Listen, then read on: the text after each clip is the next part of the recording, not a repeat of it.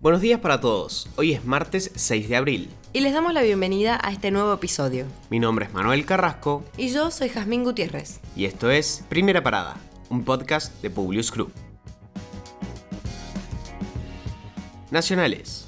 La Unidad Médica Presidencial emitió un nuevo comunicado con el estado de salud de Alberto Fernández tras la confirmación de su cuadro de coronavirus. Según se informó, el presidente se encuentra estable, asintomático, con parámetros dentro de rangos de normalidad y a su vez seguirá cumpliendo con el aislamiento bajo control médico continuo.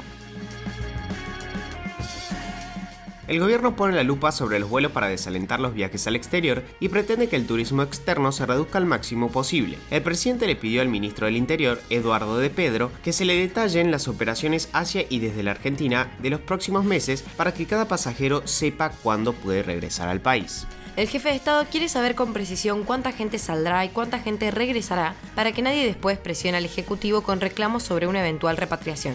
Se intenta que cada pasajero asuma la responsabilidad de lo que le pase. El gobierno nacional considera la opción de restringir la circulación entre las 22 y las 6 horas debido al avance de los casos de COVID-19. La medida de alcance nacional implicaría, entre otras cuestiones, que los restaurantes y bares solo podrán hacer delivery o takeaway en horario nocturno.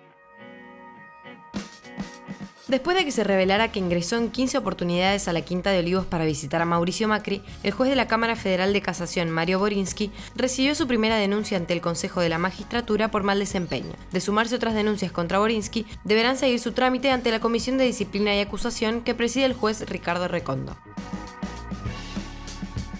El ex vicepresidente de la Nación, Amadou Boudou, fue citado a una audiencia para el próximo 14 de abril en la que se discutirá sobre si debe seguir en prisión domiciliaria o volver a la cárcel por su condena firme a 5 años y 10 meses de prisión. Su condena fue confirmada por casación en julio de 2019. En agosto de 2020, el juez Daniel Obligado le otorgó la prisión domiciliaria por la situación de la pandemia y su circunstancia familiar.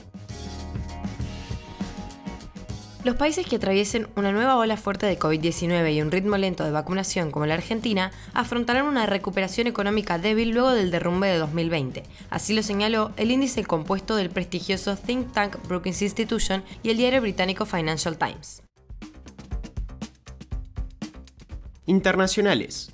Estados Unidos indicó que considera creíbles los informes sobre los recientes movimientos militares rusos en la frontera con Ucrania y ha pedido a Moscú que dé explicaciones de lo que calificó como provocaciones, dijo este lunes el portavoz del Departamento de Estado Ned Price, quien además afirmó que el gobierno de Joe Biden está dispuesto a comprometerse con la situación.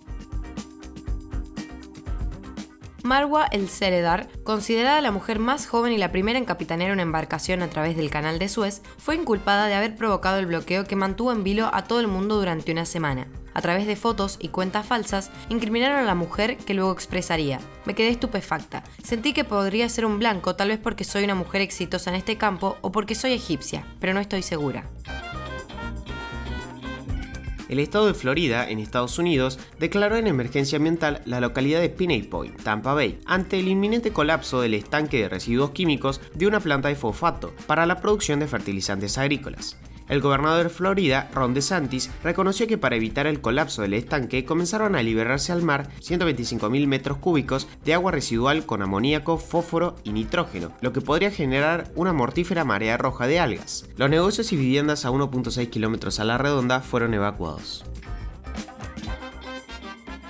Estados Unidos impulsará ante el G20 un acuerdo global sobre un impuesto mínimo a las ganancias de las empresas, según dijo hoy la secretaria del Tesoro Janet Yellen, como una forma de combatir a la competencia fiscal internacional que erosionó este gravamen en los últimos 30 años. El jefe de la policía de Minneapolis, Medaria Radondo, testificó el lunes que retener del cuello, como lo hizo el ex agente Derek Chauvin, con el fallecido afroestadounidense George Floyd, es una violación a la política de la institución. Al testificar en el juicio por el asesinato, Arradondo dijo, esa restricción no es parte de nuestra política ni de nuestro entrenamiento, y ciertamente no es parte de nuestra ética o valores. Finalmente, el líder opositor ruso Alexei Navalny, que inició la semana pasada una huelga de hambre para quejarse por el maltrato que está recibiendo en la cárcel a la que fue enviado por las autoridades, fue trasladado este lunes al hospital de prisión luego de presentar problemas respiratorios y fiebre. Al menos 155 personas han muerto en las inundaciones y riadas provocadas por el fuerte temporal de lluvias que azotó desde el fin de semana al este de Indonesia y a la pequeña nación de Timor Oriental, mientras que 72 personas están desaparecidas. Ahora sí, los despedimos por hoy. Gracias por escucharnos. Compartí este episodio con tus amigos. Esperamos tus sugerencias en nuestro Instagram, publius.com.ar o en nuestro Twitter, publius-group. Los esperamos mañana en el próximo episodio de Primera Parada. Que tengan un muy buen día.